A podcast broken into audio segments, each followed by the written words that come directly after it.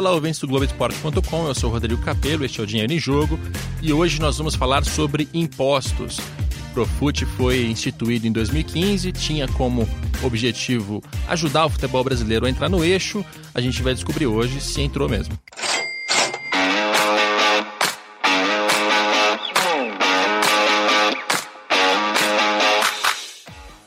Para falar sobre Profut, a gente só poderia fazer este programa com a participação de Benny Kessel, que é atual presidente da Apfut, a autoridade pública que faz a fiscalização do Profut. Ele está em Brasília e entra com a gente por WhatsApp. Tudo bem, Benny? Tudo bem, Rodrigo. Um prazer falar contigo, falar com os leitores e ouvintes do Dinheiro em Jogo e Globoesporte.com. Maravilha. E a gente também tem a participação aqui em São Paulo do Martim Fernandes, até porque, como é um assunto espinhoso, eu preciso de reforço aqui para entrevistar o Beni, para a gente explicar tudo direitinho. Tudo bem, Martim? Tudo bem, olá a todos. Grande prazer estar participando aqui. Muito bem. Beni, antes da gente falar do Profut, eu queria apresentar você para o nosso ouvinte, até porque eu já, já te conheço há algum tempo, quem, quem cobre futebol te conhece já há algum tempo mas você tem um perfil um pouco mais discreto, né? Foram poucas as suas declarações públicas, desde que tanto nesse momento como presidente da Upfood, quanto antes uh, na sua primeira passagem pela Upfood como um, um, funcionário. Conta pra gente, quem é Benny Kessel? É, bom, na verdade eu sou contador, formado pela UFRJ, e sou servidor de carreira do Banco Central do Brasil, é, e fui cedido na época da formação da PFUT, da criação da PFUT, em 2016, fui cedido pelo Banco Central para coordenar a área de, de fiscalização estava sendo recém-implementada. É, fiquei na Perfut por dois anos e dois meses, é, retornei ao Banco Central no início do ano passado e em outubro de 2019 eu assumi como presidente da Perfut, é, onde eu estou aqui nesses últimos três meses. Né? Muito bem, então você tem duas passagens, uma de dois anos e agora uh, como presidente há três meses. Uh, vamos recapitular. O Profut foi um programa de refinanciamento de dívidas fiscais que foi instituído pelo governo ainda na presidência da Dilma Rousseff em 2015, certo? Isso, perfeito. Muito bem. Qual, qual que é, uh, se fosse para explicar para quem nunca ouviu falar do que é Profut, como é que a gente define? Bom, é, na verdade havia, havia, um histórico de refinanciamento.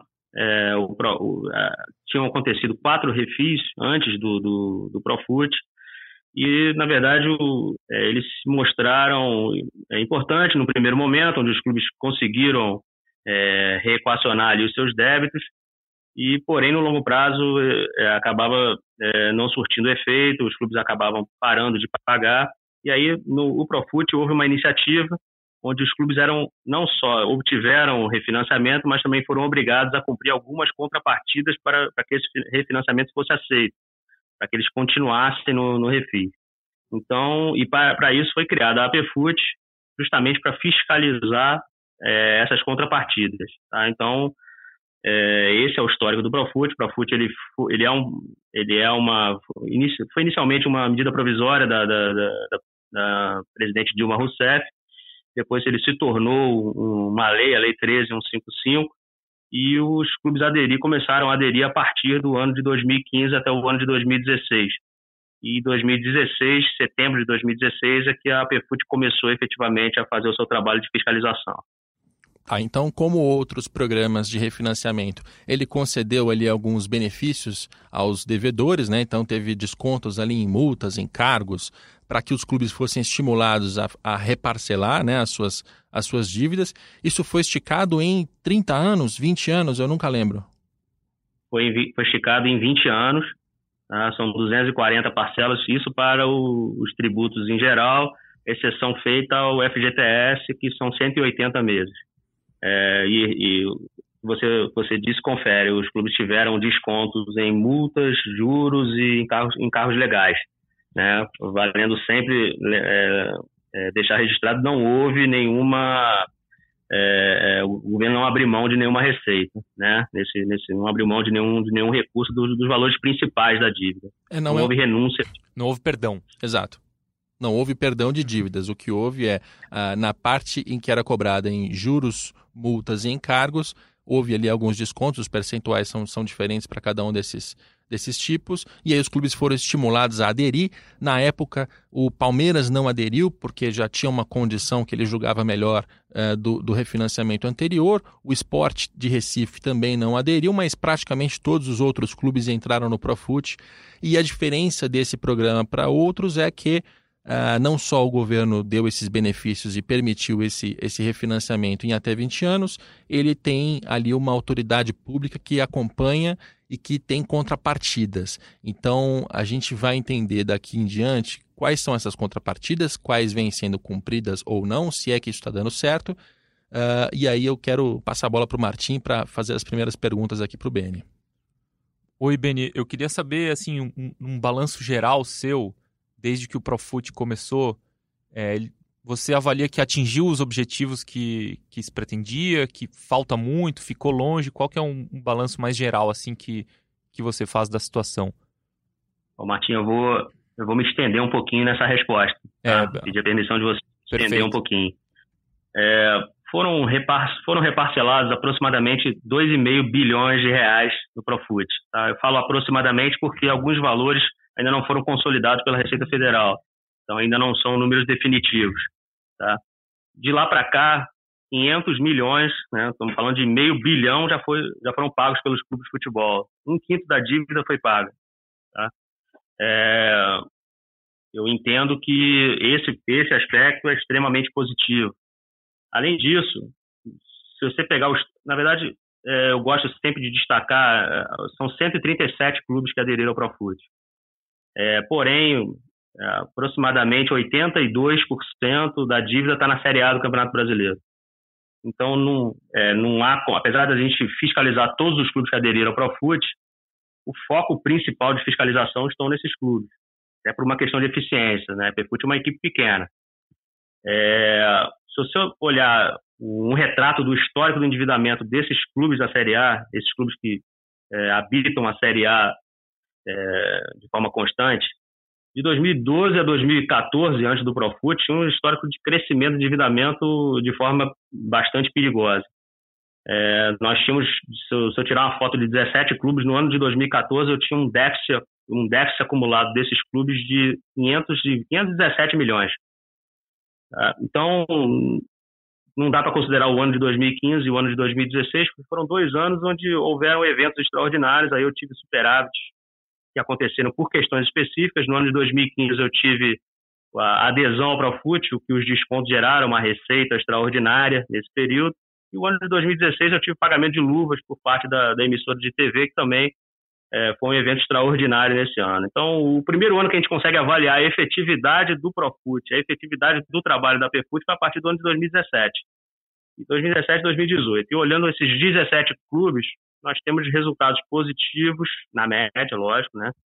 É, de 30 milhões de reais nos dois anos, 30 milhões num, 34 milhões no outro. Então, na média, a gente consegue é, demonstrar que o, aquele histórico de aumento de endividamento, de piora nos resultados das entidades esportivas, ela se interrompeu a partir do momento em que o Profut foi instituído, a partir do momento em que houve a ação de fiscalização. Eu gosto de acreditar nisso, né?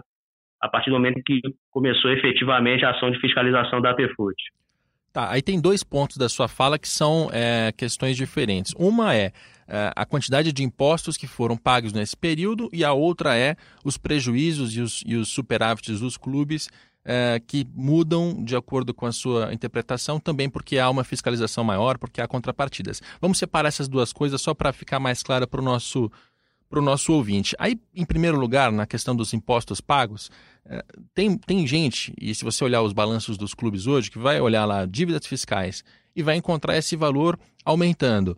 Ao mesmo tempo, você diz para a gente que é, um quinto da dívida foi pago nesses últimos cinco anos e que é, você tem ali meio bilhão de, de impostos re recuperados como é que é possível acontecer mesmo as duas coisas? Como é que, como é, que é possível que as dívidas dos clubes continuem a aumentar uh, enquanto houve esse pagamento de impostos? É possível de duas formas, tá? É possível, primeiro, porque nos primeiros anos do Profut houve um desconto na parcela de, de, de no, nos pagamentos, nos primeiros dois anos de desconto de 50%, no, terceiro e quarto ano 25%, e agora estamos numa faixa de 10% de desconto que vai se esgotar no, a partir do oitavo ano do Profut.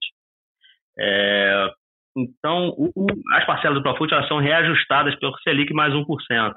Então, o reajuste das parcelas do Profut ela, ela, é mais alta do que os valores efetivamente pagos pelos clubes nesses primeiros anos, tendo em vista esses descontos é, que foram concedidos pela lei.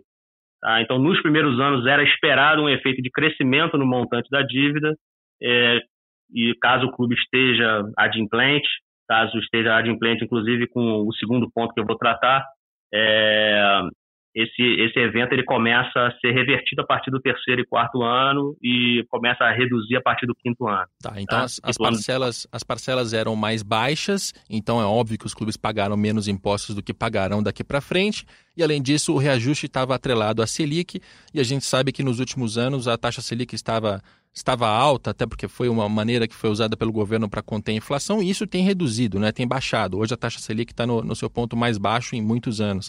Uh, então, a, a, perspectiva daqui para frente, com, uma, com um pagamento de parcelas maior e com uma taxa Selic mais baixa, é de que, enfim, as dívidas fiscais vão começar a baixar? É, isso é verdade, caso esse segundo ponto que eu vou tratar seja verdade. É, além das, do refinanciamento, os clubes também têm as parcelas de impostos correntes. Tá? Inclusive é uma das contrapartidas do Profut. Tá. O clube, o fato de ele estar em dia com o parcelamento não quer dizer que ele esteja em dia com as parcelas, em, com as parcelas correntes, né, com os impostos que passaram a, a, vigorar, passaram a vencer a partir da, da adesão ao Profut, tá? o mês a mês do clube. E, então, caso ele tenha parcelas em atraso, parcelas correntes em atraso, contabilmente ele tem que registrar no passivo dele. Esse pode ser, pode também vir a ser uma das explicações de determinados clubes terem o passivo, o seu passivo tributário é, ter aumentado nesse período. Bem, eu queria te fazer uma, umas perguntas que talvez são básicas demais, mas para o torcedor talvez seja é, importante esclarecer. Clu, foram 137 clubes que aderiram ao Profut. Desses, é, você sabe dizer quantos saíram? E também se é possível sair e voltar, ou se depois que sai não pode mais voltar, só para deixar isso claro. Bom, 137 clubes aderiram ao Profut, 59 clubes foram excluídos. Então hoje temos 78 clubes é, que fazem parte do financiamento. Certo. É, eles foram excluídos de, de, de, de, por razões distintas, algumas por falta de pagamento, outras por não cumprimento das contrapartidas e a, exclusão, ela, conforme a lei foi aprovada, ela é definitiva, tendo em vista que não há, uma nova, não, não há, não existe uma nova janela de adesão nesse momento. Perfeito. E quem não entrou lá atrás também não pode mais entrar agora? A partir do momento em que a, o período de adesão ele se esgotou, não pode entrar depois. Alguns clubes até perderam prazo porque estavam, enfim, juntando documentação, estavam decidindo se valia a pena ou não aderir ao Profut e acabaram perdendo o prazo de adesão e e, tendo em vista que não foi mais aberto depois disso, é, não, não foi possível aderir ao, ao, programa.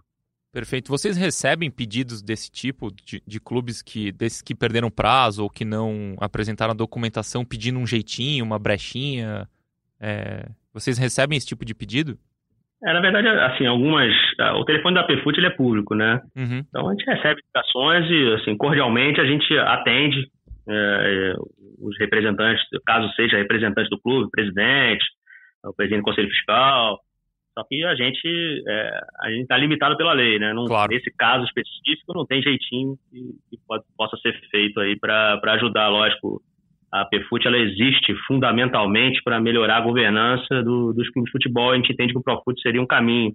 Gostaríamos muito de, de, de que o clube aderisse ao Profut até como forma de equacionar lá o seu passivo. Claro, Porém, é, ela é, ela tem que ser cumprida na forma como ela está tá escrita. Não, claro, te perguntei porque é diferente o tratamento que as entidades que organizam o futebol destinam para os clubes, né? Em caso de licenciamento, de fair play financeiro, que é, sempre começa parecendo que vai ser super duro, super restritivo e aí sempre vai afrouxando, afrouxando, parece que vai é, abrindo mais brechas, permitindo mais mais facilidades ou que não se cumpra tudo que estava inicialmente proposto, etc. Só queria marcar essa, essa diferença. Uh, e aí nessa questão que o Martim levanta, tem um, tem um ponto importante aí, né, da, da punição e de que até, até que ponto a Pifut pode uh, sair excluindo os clubes? Porque assim, deixa, deixa eu refrasear para ficar mais claro. A intenção de, de um programa de refinanciamento não é, é sacanear os clubes, é, é fazer com que eles paguem seus impostos em dia e com que eles paguem aqueles impostos que eles não pagaram anteriormente. Então, vira e mexe aparece algum caso em que tem processo administrativo, o prejuízo foi maior do que podia, não está com as parcelas correntes em dia, e aí eu vejo muita pressão nas redes sociais para ver assim, olha, a Pfut deveria banir logo, banir não, deveria excluir logo o clube da, do refinanciamento. Mas, Beni, explica para gente, é, não é uma, uma conta tão fácil assim, né? Não dá para você sair simplesmente excluindo, mas também não dá para você passar a mão na cabeça de quem não cumpriu, porque senão você vai desmoralizar o programa. Como é que é estar tá no meio dessa, dessas duas questões? É, então, vou, vou, aproveitar e me estender um pouco de novo, Rodrigo, nessa, nessa resposta. É, o, na verdade, assim, a gente escuta muito, mas por que você não exclui logo o clube X? Por que você não exclui logo o clube é, Z? Primeiro, assim, a exclusão, ela, ela, antes da exclusão, tem que ser aberto um processo administrativo, tá? onde tem todo um rito legal, é, com prazos definidos. Caso o, o descumprimento ele seja comprovado, o clube tem direito à ampla defesa, tem prazo para para recurso, prazo para alegações finais, e todo esse rito ele tem que ser cumprido uma vez que, que é, senão o próprio clube pode contestar legalmente essa exclusão. Tá? É, após a decisão de primeira instância, que é minha, é a do presidente da PFUT, é, o clube pode, caso não concorde, ele pode recorrer para a plenária da PFUT, a plenária da PFUT pode confirmar ou pode não confirmar a decisão do, do presidente. Tá? É, a exclusão do Profut, vale destacar, é, assim, eu sou um servidor público, tá, Rodrigo? Eu, eu não posso prevaricar naquilo que eu, é, no meu trabalho do dia a dia. Então, se ficar comprovado qualquer descumprimento legal, eu sou obrigado a tomar medida. Eu não, eu não posso fingir que eu não estou vendo aquilo, aquele, aquele determinado, aquele determinado descumprimento. Porém, é, dentro do que permite a lei, a exclusão, ela é um cenário ruim para todos aqueles que estão envolvidos ali. É ruim para o governo, é ruim para a PFUT é ruim principalmente para o clube de futebol. Tá? O nosso objetivo final é tentar melhorar a, a melhorar a, as, as, melhorar a governança do esporte do futebol como um todo. Tá? É, quem assistiu o Poderoso Chefão é, tem uma frase que é famosa: o sangue custa muito caro. Tá? É, então, é, a gente tenta, tenta sempre é, tomar medida dentro do que a lei permite para que o clube permaneça, especialmente os clubes que estão adimplentes com parcelamento e estão adimplentes com os impostos. Pois é, essa é uma cobrança que é muito feita pelos torcedores, até porque aqui no Brasil a gente tem uma, uma sensação de impunidade de várias maneiras, né? E uma delas é no pagamento de impostos, e a gente também tem um histórico no futebol de clubes que não pagam seus impostos há muito tempo, que acumularam todas essas, essas dívidas, e tempo todo se fala de um refinanciamento novo, o Profut acaba sofrendo esse tipo de desconfiança também. Ah, aí eu entro num caso específico, já sabendo que o Beni não vai é, dar respostas específicas, mas eu quero ouvir ele e eu quero pontuar isso mesmo assim. O Vasco, é, no fim do ano passado, saiu a notícia de que o Vasco não pagava o Profut, quer dizer, não pagava seus impostos há 11 meses. É, o Profut até poderia estar em dia, não sei se estava em dia ou não, mas não estava pagando impostos ou Profut há 11 meses. Era uma, um valor assim, é um valor grande e um período muito estendido. Como é que pode, Beni, é, um clube passar tanto tempo sem, sem pagar seus impostos e ainda não ter sido colocado na parede, se é que não foi, ou não ter sido excluído, não ter sido punido de alguma maneira? Bom, eu vou, eu vou te, te responder, é, não vou entrar no caso específico do, do, do, clube que foi citado, tá, Rodrigo? Mas eu vou te responder qual é a forma de atuação da PFUT. Ah, como é que ela age? A PFUT ela recebe periodicamente a informação dos órgãos credores em relação aos pagamentos. Então, eu sei, é, com um intervalo máximo de um mês, se o clube está adimplente ou está inadimplente com parcelamento. Tendo em vista, é, a partir do momento em que a gente apura que um clube está inadimplente, a gente notifica o órgão credor, uma vez que a exclusão pela falta de pagamento ela é, ela é obrigação do órgão credor. Tá? É, então, é, vou citar um exemplo. O Clube X ele está com quatro parcelas em atraso. Quando a gente detecta essa questão, a gente notifica, uh, vou dar um exemplo, a PGFN, e fala, PGFN, o clube tal está com quatro meses em atraso. Tá? É, favor tomar as medidas de acordo com o artigo tal da lei 13155, caso a exclusão. É, só que existem casos específicos onde o clube está renegociando, tem, ele tem um crédito tributário, então ele, tá, ele pode usar esse crédito tributário para abater esse, esse valor que está pendente de pagamento. Existem casos onde esse valor está sendo negociado com o órgão credor é, para que, que é, um parcelamento dentro do parcelamento, né, ele negociar uma forma de pagamento desse valor, e ou então existe alguns casos onde o clube tem uma liminar onde não pode ser excluído. Tá? É, esse caso também já aconteceu. Então, nesses casos, a gente não quer dizer que o fato do, dele estar tá com 11 parcelas em atraso ou 10 parcelas em atraso é um valor superior a três parcelas em atraso que ele tem que ser sumariamente excluído. Tem casos e casos.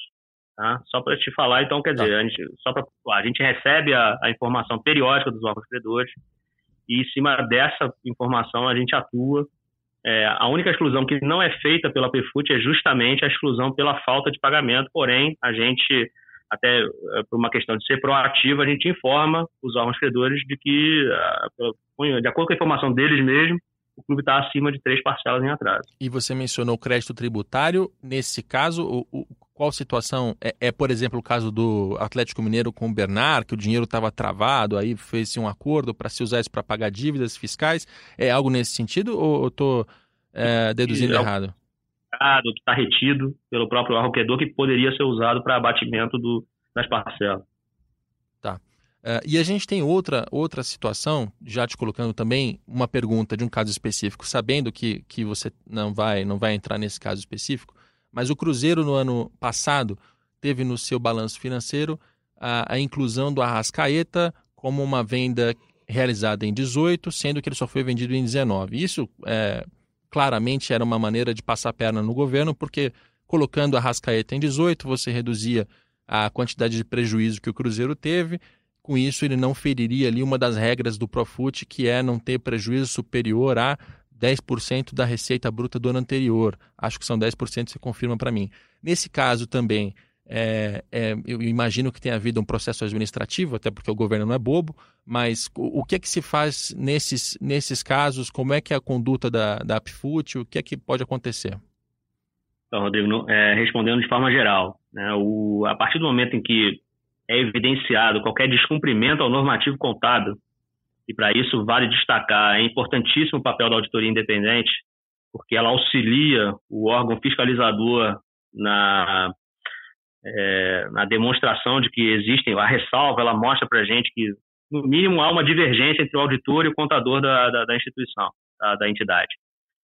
E, sendo comprovado isso, o clube é notificado apresentar ou a documentação que fundamente aquele, aquela, aquela contabilização, ou que ele faça a, o, o, acerto contábil, de um registro contábil de acerto e republique a demonstração contábil na forma como a norma determina. Tá? Então, essa, esse é o procedimento da, da PFUT. Então, toda vez em que há um descumprimento, é, há, há, pelo menos indícios de descumprimento, a gente notifica a entidade esportiva para que ela apresente documentos ou que publique o seu balanço. Tá, então eu vou deduzir que para o torcedor cruzeirense, o que pode acontecer é, se o Cruzeiro, assim, a primeira auditoria da BDO já tinha afirmado que aquilo estava em, em, uh, em, desacordo com as regras contábeis. Eles dispensaram a auditoria, contrataram uma segunda, da Oliveira Mendes, que já vinha fazendo a auditoria do Cruzeiro há bastante tempo, e essa segunda auditoria também fez ali a, a ressalva de que estava em desacordo com regras contábeis.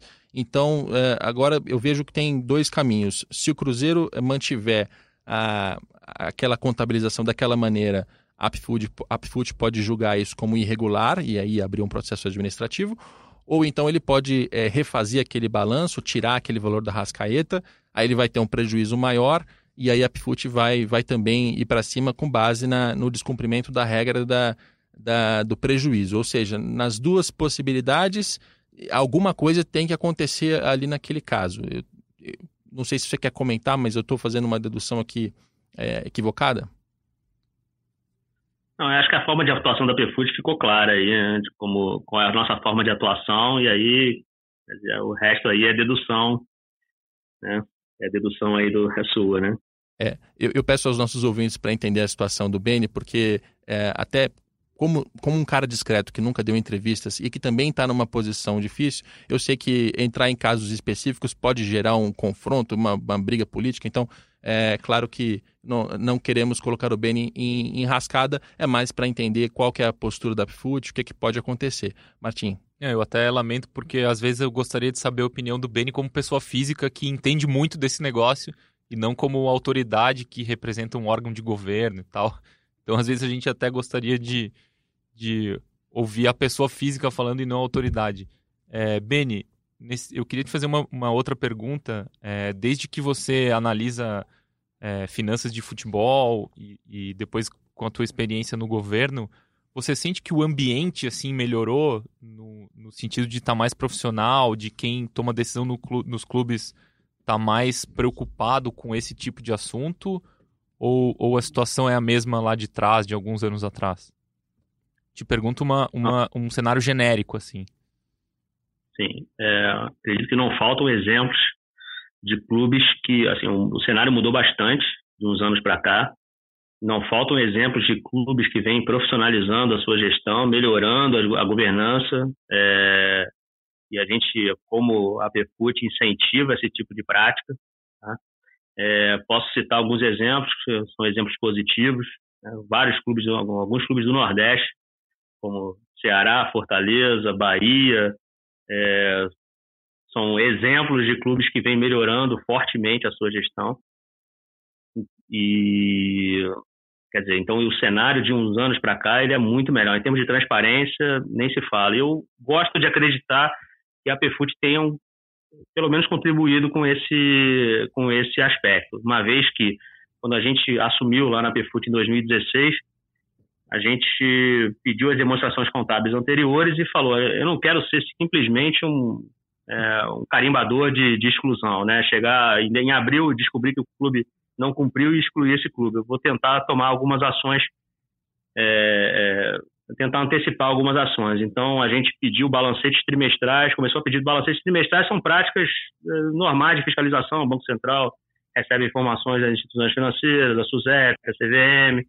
Além disso, a gente pediu orçamento, fluxo de caixa. Foi a primeira experiência nesse mercado de futebol de alguém solicitar esse tipo de, é, de documento. O que obrigou então, os clubes a, é, desculpa te interromper aqui, essa, essa ação proativa de vocês obrigou os clubes a se mexerem, fazerem coisas que antes não estavam acostumados a fazer tal. A gente tinha clube da Série A que não, não fazia orçamento. Né? Então, é, eu, gosto, assim, eu gosto de. E aí passou a fazer, tendo em vista que a gente solicitou. Tudo bem que o orçamento, para efeito do cumprimento, do cumprimento das contrapartidas, não é uma peça obrigatória, porém, pra, tendo em vista que a lei ela vem para trazer um, é, uma melhoria na governança, eu faço orçamento no meu fluxo de caixa pessoal. Não consigo imaginar uma entidade que fatura 200, 300 milhões de reais e não tem um orçamento. Claro. É, então, é, eu acredito que essas práticas, a introdução dessas práticas, né, é, ajudou um pouco a, a melhorar o, esse ambi o ambiente do, das entidades esportivas, o ambiente de governança das entidades esportivas. É, e hoje a gente fica feliz quando vê alguns exemplos de, de, de entidades em que, que, saíram de uma situação complicada e, e, e, fica mais feliz ainda quando os resultados esportivos dessas entidades começam a, começam a aparecer, né? A mostra demonstrando que esse é o caminho de, é, de uma durabilidade. Legal. O que, o que você acha que falta para esse ambiente ficar ainda mais, mais profissional, mais correto, enfim? Bom, é, no âmbito aqui da Secretaria de Especial de Esporte, é, há uma, uma, ampla, uma ampla discussão é, no Estatuto do Futebol. Isso é um assunto que provavelmente vai ser divulgado e, e nos próximos meses, né? E pretende trazer para esse mercado uma ampla discussão sobre o assunto. Várias, algumas câmaras temáticas vão ser formadas e a gente pretende é, que aí tenha um ambiente é, muito mais favorável para que a melhoria na gestão seja uma coisa perene, seja uma coisa definitiva. Tá? Então, esse é um trabalho da Secretaria de Futebol aqui dentro do, do, da Secretaria Especial de Esporte. Mas para tentar deixar isso mais claro para o nosso ouvinte, que tipo de Câmara, que tipo de assunto você acha que pode mudar nesse, nesse marco regulatório? É óbvio que vocês ainda nem, nem abriram as câmaras, as discussões vão começar, não tem como prever futuro, mas que tipo de assunto, de tema, de, de área que, que isso deve, deve abordar?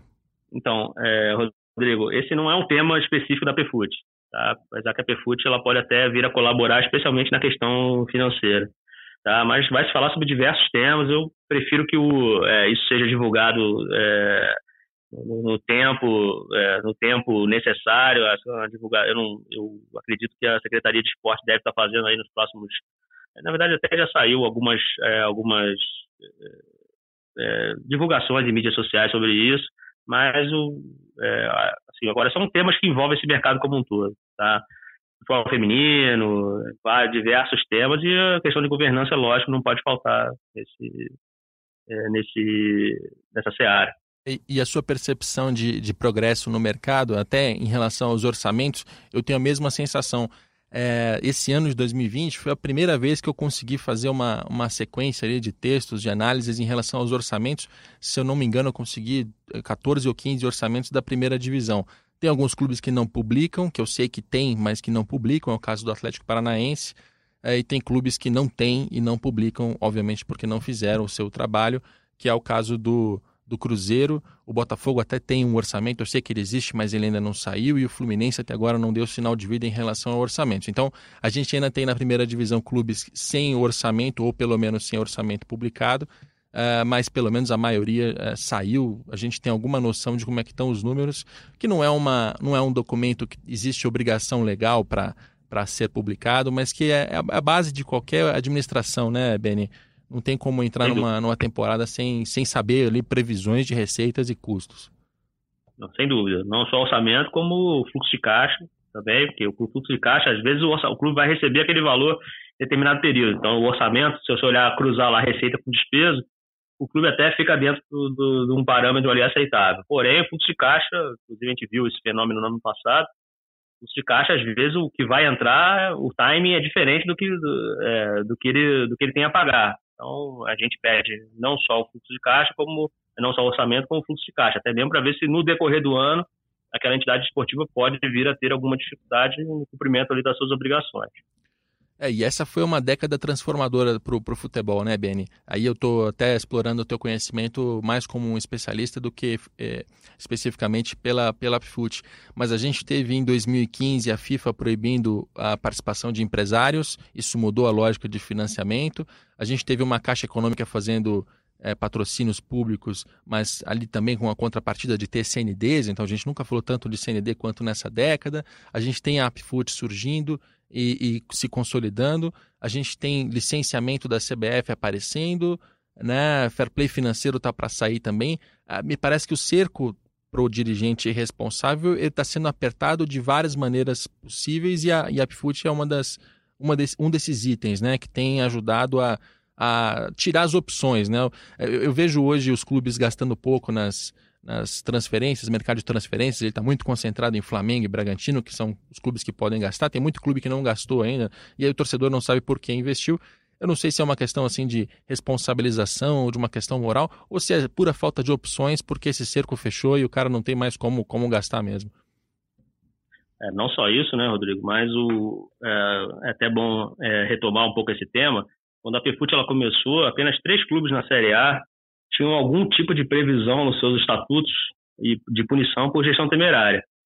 É, e esse era um dos itens que faziam, é, que eram obrigatórios. Então, os clubes da Série A, de outras séries também, né? mas até, até para pontuar uma, uma, questão numérica, hoje é, todos os clubes da Série A têm em seus estatutos é, a previsão de punição por gestão temerária. Então, hoje o, o dirigente ele com certeza ele vai pensar muito bem antes de tomar qualquer tipo de decisão, porque é o CPF dele que pode ser responsabilizado depois.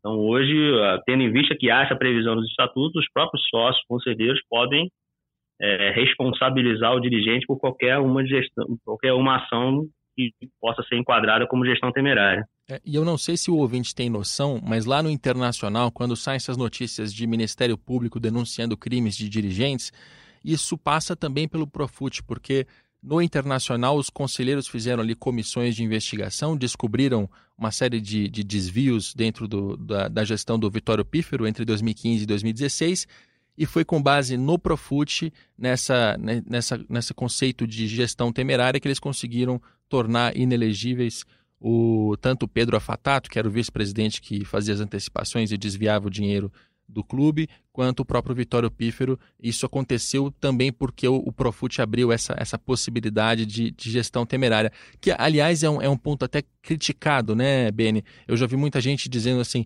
não, o que, que é isso? Gestão temerária, esse negócio não existe, só existe no Profut, o Código Civil não, não prevê. Enfim, é, explica para a gente melhor o que, que é a gestão temerária e como é que os clubes podem usar é, os clubes que eu digo assim, como é que tais conselheiros ou sócios podem usar esse conceito para responsabilizar os dirigentes? Bom, é, o papel da PFUT foi garantir que todos os estatutos de quem aderiu ao Profut contemplassem punição por gestão temerária.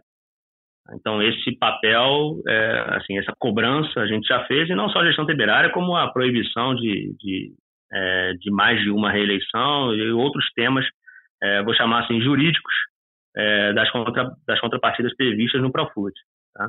Então, hoje os estatutos eles já contemplam é, esse tipo de punição. Então, vou dar um exemplo. A gestão temerária é grande, são vários, é, tem vários aspectos que podem ser enquadrados como gestão temerária. Mas vou dar um exemplo: se o dirigente ele obtiver é, algum benefício é, próprio em detrimento aí da entidade esportiva, ou se é, ele antecipar valores é, acima de um limite de 30% para a gestão seguinte, é lógico, tem, algum, tem algumas exceções para isso, é, celebrar contrato com parentes, com, com, é, com a esposa, é, esses casos eles podem ser enquadrados como gestão temerária e a partir do momento em que o estatuto prevê punição, e aí não só não só afastamento do dirigente como a responsabilização civil dele, os sócios podem entrar com uma ação, como a, como bem citado por você, aconteceu no Internacional, o caso é público, então a gente pode citar, é, e o dirigente, os dirigentes, no caso, foram responsabilizados, é, tomando por base a lei do Profut, a lei de 13155. Então, hoje, e, é, os sócios do clube já têm esse poder de, de é, responsabilizar um dirigente caso, né, caso esse tipo de ação fique comprovado. Beni, eu queria te perguntar sobre o projeto de lei que, que estimula clubes a se transformarem em empresas, aprovado na Câmara dos Deputados no ano passado, mas que ainda não passou no Senado, é, de autoria do deputado Pedro Paulo, que prevê que os clubes podem pedir recuperação judicial. É, nesse caso, a, é, eles teriam um prazo de 60 meses para poder pagar as dívidas tal, e elas acabariam saindo do Profut. É, como é que você vê a possibilidade de esse projeto ser aprovado? Se teria algum impacto no Profut? O que, que você acha desse projeto? Bom, a gente entende que toda a discussão é, que vise melhorar a governança melhorar o esporte como um todo, ela é bem-vinda. É, vale ressaltar que trata-se, por enquanto, de um projeto de lei ainda não foi aprovado, então, quer dizer, está sujeito a mudanças ainda no Senado. É, eu, particularmente já tive duas vezes com o deputado Pedro Paulo, já pude é, conversar um pouco com ele sobre o projeto. É, só que o entendimento da Secretaria de Esporte é que essa discussão ela tem que ser um pouco mais ampla. Ela tem que envolver mais entes é, para que para que a gente tenha uma solução definitiva, né, e não tenha uma solução é, você vai atacar apenas determinados é, aspectos. A, a, gente entende que a, a solução, a, a, discussão, ela tem que ser um pouco mais aprofundada para que a gente tenha aí um projeto mais completo. Perfeito. É, até para explicar um pouco melhor a proposta, tem quatro pilares muito importantes nesse projeto do Pedro Paulo, que basicamente é para que os clubes virem empresas, migrem para uma estrutura societária de SA, ele dá benefícios, e aí você tem quatro pilares de benefícios. Um deles é a retirada de direitos trabalhistas de jogadores, por meio da hipersuficiência trabalhista.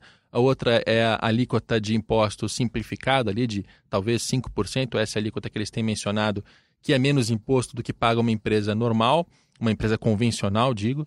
É, é também a facilitação da recuperação judicial, como já mencionou o Martim, que isso vai servir principalmente para dívidas é, bancárias, dívidas com jogadores, trabalhistas, funcionários, fornecedores, etc.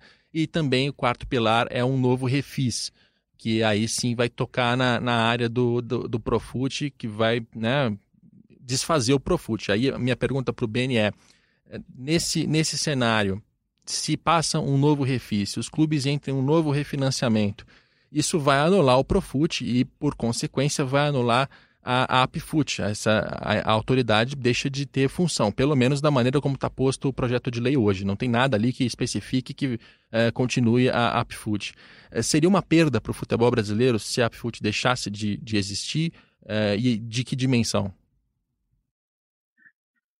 Então, Rodrigo, a gente gosta de, de, de, entender que a, que a APFUT ela contribuiu de forma positiva para a melhoria na governança do esporte, então, do futebol especificamente. É, vale ressaltar que quem aderisse ao, a, só teria direito a esse refinanciamento o clube que virasse empresa. A gente não sabe hoje o, o espectro de, da quantidade de clubes que, que estariam é, dispostos a, a, fazer essa tipo transformação, que é uma transformação grande. Né? Não é um, você, não, você não sai de uma associação civil para se transformar em empresa no instalar de dedos. É uma decisão é, complexa. É, e o, o, que a gente gosta de destacar em relação ao Profut, o aspecto positivo do Profut é que não houve no Profut nenhum tipo de renúncia fiscal. Esse é um, sempre um aspecto positivo, especialmente é, no momento em que se cobra muito do, é, que os órgãos públicos sejam responsáveis. É, a gente gosta sempre de destacar esse ponto como sendo um dos aspectos positivos do que o Profut trouxe. Tá? Apesar de ter, de ter ocorrido um refinanciamento, de ter alongado dívida, o governo não abriu mão em nenhum momento de nenhum tipo de renúncia. Tá? Agora, de novo, é, Aqui na Secretaria de Esporte, aqui na Secretaria de Futebol, a gente entende que o, uma mudança no, é, uma mudança definitiva, para que ocorra uma mudança definitiva, essa discussão ela tem que ser mais aprofundada e envolver outros entes, além de simplesmente é, tentar aprovar um projeto de lei. É, sua fala é importante para complementar o cenário catastrófico que eu, que eu dei aqui, porque, é claro, se só uh, eh, 10 clubes entrarem no, no, formato de empresa, todos os outros continuarão sendo uh, regidos ali pela Apfoot, né? regidos que eu digo, continuarão a fazer parte desse pacote Profut Apfoot. E dou, e dou a, minha, a minha opinião em relação a isso. É, o, o Beni já mencionou nesse podcast que foram outros quatro refinanciamentos antes do Profut. Então o Profut foi o quinto e se a gente pesquisar nos jornais antigos, a gente vai encontrar refinanciamento fiscal lá nos anos 70, né? Os clubes não conseguiam pagar o INPS, que era o INSS da época, acumulavam dívidas, não pagavam e aí vinham o governo para dar uma mão, para tirar ali, refinanciar, reparcelar. Enfim, esse é um problema crônico e eu acho lamentável que a gente em 2020 esteja de novo falando em um novo refis né? Ainda mais porque o Profut funcionou, está funcionando. Ah, mas tem gente que não consegue pagar. Mas o problema é o Profut? O problema é o imposto? Ou o problema é que quem não consegue pagar não acertou as suas contas, não acertou a sua casa e não está fazendo frente ao básico, que é pagar impostos? Eu, eu, acho lamentável que a gente esteja falando de, de mais um refinanciamento a essa altura do campeonato. E o Martim tem mais uma pergunta. Não, eu ia, eu ia só acrescentar aqui dos quem está em situação tão desesperada que, que tenha que virar empresa para poder se salvar, provavelmente já saiu do Profut antes por não conseguir pagá-lo, né? Então tal, talvez não, não seja, não signifique o fim do Profut, né? É, eu espero, espero que o Beni tenha muito trabalho ainda pela frente, porque uh, ter uma autoridade para fiscalizar o futebol e para eh, exigir contrapartidas básicas. Aliás, esse é um ponto que a gente não explicou nesse podcast, ainda que eu peço para o Beni dizer agora. É, quais são as contrapartidas? É, eu posso mencionar de cabeça que você tem uma limitação de prejuízo, você não pode ter um prejuízo maior do que 10% da sua receita, que é coisa básica, né? É, agora, o que mais? Que, que outras contrapartidas você está atento aí no seu trabalho da Upfood? É, as contrapartidas principais são essa questão que você mencionou do déficit máximo, que esse ano passa a ser de 5%, é, esse ano, quer dizer, referente à demonstração contábil de 2019, que vai ser publicada agora em abril, até abril. É, além dela, tem a, tudo tem que estar em dia com os seus impostos, com a regularidade dos tributos, tudo tem que estar em dia com o refinanciamento, é, fixação do mandato do dirigente no máximo é, em até quatro anos, permitindo apenas uma recondução, autonomia do Conselho Fiscal, é, além disso, o cumprimento das, das, das obrigações trabalhistas está em dia com as obrigações trabalhistas, publicação das demonstrações contábeis padronizadas em seu site e um, um valor máximo de custo com folha de pagamento de até 80% da, do, da, da receita. Ah, basicamente são essas contrapartidas que são é, que são previstos além da, da, já citada anteriormente da previsão no seu estatuto é, para punição por gestão temerária. De maneira geral, sem entrar em nenhum tipo de exemplo de clube, mas de maneira geral, os clubes têm mais dificuldade com qual das contrapartidas? O que, é que eles não conseguem cumprir? Assim, algumas contrapartidas elas são de mais fácil fiscalização e outras contrapartidas são de mais difícil fiscalização. Então, é, isso, é isso acontece em outros mercados também, né? Não, não, é, não é uma especificidade do mercado de futebol. Algum, outras, outras autoridades, outros órgãos fiscalizadores têm mais dificuldade em fiscalizar determinados itens. É, então, é uma coisa que sempre acontece muito, a gente vê muitas notícias é, saindo sobre atraso de salários. É, isso praticamente todo dia sai uma notícia sobre atraso de salário. Então, e assim, a gente, a, a gente não tem acesso às folhas de pagamento, não sei, a gente não, não, não, sabe se os clubes estão em dia com os seus. Mas a, a gente tem formas de, de exigir que os clubes comprovem essa regularidade nos pagamentos. Tá? Esse seria o talvez o item mais complexo para efeito de fiscalização na PFUT. E um outro ponto que eu queria também esclarecer é quais são os impostos pagos pelos clubes, quais são os impostos que eles atrasam. É, claro que talvez isso merecesse uma, uma aula de, de duas horas do Bene, mas se fosse para resumir é, quais são os impostos que já são pagos, que não são, enfim, como é, como é que a gente é, conseguiria mapear isso? É, na verdade, é até simples. Tá? Nos clubes, a, questão tributária dos clubes ela não é complexa. Os clubes eles têm uma, é, uma isenção, tá? vamos chamar assim, tributária. Então, os clubes hoje eles pagam INS, 5% de INSS sobre as, praticamente todas as receitas. É, esse é o principal encargo dos clubes. Tá? Além disso, os clubes, é, aqueles impostos que são que são descontados dos funcionários, dos jogadores, é, eles são descontados e têm que ser repassados para o governo. Tá? É, todos os impostos associados à folha de pagamento, então seriam todos os impostos associados à folha de pagamento, inclusive a FGTS e o INSS sobre praticamente todas as receitas.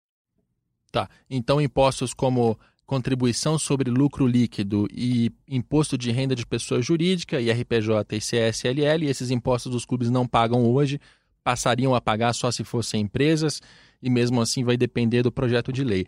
Então a gente descarta Isso. esses impostos e eles, eles não são pagos. Ok. Estamos falando de INSS, de FGTS, e aí a mecânica é o clube. Isso é uma mecânica que qualquer trabalhador vai conseguir reconhecer, porque você tem lá os seus descontos no seu salário, né, o seu empregador deixa de te pagar uma parte, essa parte ele tem que repassar ao governo.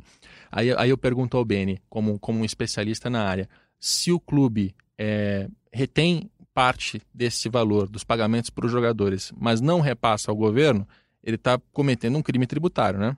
Bom, cabe ressaltar que é, a questão de evidenciação se é um crime ou não, não é um trabalho da PFUT. Tá? É, os próprios órgãos credores Receita Federal, principalmente, Receita Federal, PGFN, tem um, uma série, uma, uma, quantidade grande de procuradores ali que tratam desse assunto especificamente. Mas a jurisprudência caracteriza como crime contra a ordem tributária o fato do, do, do, de qualquer empresa deixar de recolher os seus impostos. Tá? Isso já, já acredito já seja passivo, é, já é passivo aí na, na, na jurisprudência. É, fica aqui a minha, a minha, o meu compromisso de trazer alguém do governo, da PGFN, por exemplo, para explicar por que, que os clubes cometem esse tipo de crime tributário, porque todos esses impostos que a gente está mencionando, que não né, acumulou, lá, acumulou uma, uma, pilha de impostos não pagos. Esses impostos, como você não tem cobrança de IRPJ ou de CSLL, é, é sempre INSS, FGTS, impostos que os clubes recolhem, mas não repassam. E isso é crime tributário. Eu queria entender no nosso futebol por que a gente ainda não teve dirigentes é, presos ou responsabilizados ou multados, o que é que seja, porque isso é claramente é, um, um, fato é, ilícito. Mas é, é, não é a, o Beni não é a pessoa ideal para falar sobre o assunto, porque o Beni é o presidente da, da FUT e é o contador. Então a gente vai tratar disso em outro podcast. Muito bem. É, Martim? Não, queria saber, Beni, o que você acha, não sei se você conhece a fundo ou se, se você acha que o, o programa de fair play financeiro da CBF, que está começando a sair do papel, é bom, é, vai ajudar o teu trabalho, o trabalho da PFUT? O que você acha dessa, dessa é, medida da CBF?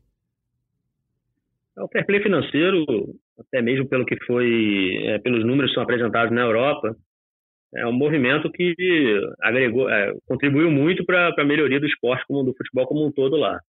É, a gente espera que, que assim, assim, qualquer discussão no sentido de qualquer prática de discussão no sentido de melhoria no, no esporte como um todo, ela é sempre bem-vinda, é sempre bem-vinda e vai, ser, vai ter sempre o apoio da PFUT. É, no início dos trabalhos de licenciamento na CBF, é, a PFUT até participou. É, a, gente se, a gente esteve na CBF e mostrou o que, que era feito, na, assim, lógico, de forma genérica, mas o que, que era feito na PFUT, até mesmo no sentido de colaborar com, com, é, com, com um trabalho que estava se iniciando naquele momento. É, o César Grafietti é um, uma pessoa que tem um respaldo muito grande nesse mercado, é um profissional extremamente capaz de tocar esse tipo de projeto e vindo dele a gente sempre acredita que é, é, um grande, dizer, vai deixar um grande legado no futebol. Então é, a gente não espera nada que não seja uma contribuição positiva. Né? Legal. Tem uma tem uma frase que a gente ouve muito, né, de de dirigente, assim, sobretudo quando os gravadores estão desligados, que é que o melhor planejamento tributário no futebol brasileiro é não pagar imposto, né? É, você acha que isso está deixando de virar verdade, Beni, com tudo isso que, com todo esse otimismo aqui que a gente sentiu nessa conversa? Rodrigo, se você for resgatar algumas declarações de presidente há 10 anos atrás, é, tem casos que o presidente falava que só pagava imposto se, dá, se desse, né? o imposto deixa para lá. Ou então, a gente viu até alguns estudos iniciais ali que destacava da dívida a questão tributária que falava assim, não, isso é imposto, não vai ser cobrado nunca. É, então, assim, tendo em vista o que, o que acontecia ah, é, nesses anos e o que vem acontecendo hoje, não tem como é, não destacar que houve uma melhoria, é, especialmente uma percepção de que, é, é, assim, de que houve um, um avanço. Tá? assim, a gente espera que cada vez mais é, isso aí possa ser, possa ficar sedimentado. Minha última pergunta para Benny Kessel é nessa mudança de governo, né, saindo Michel Temer, entrando o Jair Bolsonaro, a gente teve uma mudança no Ministério do Esporte, que deixou de ser ministério, passou a ser uma, uma secretaria. Isso trouxe algum tipo de impacto, de mudança prática e real na PFUT? Mudou um, um pouco a sua vida, pelo menos? Ou é a mesma coisa, só que num outro lugar? Não, de forma alguma, Rodrigo. A gente sempre teve todo o respaldo que precisou para poder realizar o nosso trabalho de fiscalização. É, já era assim no governo anterior e continuou sendo da mesma forma no governo atual. Não sentimos nenhuma, é, não houve nenhuma restrição, assim como também nunca houve nenhuma interferência política a, a realização do nosso trabalho. Nunca houve nenhuma tentativa de é, que a gente tomasse alguma decisão por algum caráter político. Não aconteceu no governo anterior e continua não acontecendo no governo atual. E a gente sabe que o, que o Paulo Guedes tem um interesse ali na, no assunto do futebol, muito porque é, é tem clube empresa, é, cobrança de impostos, é um assunto que passa ali pela, pelo Ministério da Economia. O Paulo Guedes já chegou a te, te ligar para pedir alguma coisa em relação ao futebol? Existe essa conversa? Eu não tive esse prazer ainda de receber uma ligação do Paulo Guedes. Legal. Bem, eu queria saber, por último, de minha parte aqui, como é que é presidir um órgão que no mundo ideal não deveria existir, né? Porque todo mundo deveria pagar imposto e isso não deveria ser, ser um problema, né? É assim, eu, eu sou, na verdade, assim, eu sou oriundo de auditoria independente. É, fiz depois da minha carreira dentro do Banco Central, num órgão de fiscalização.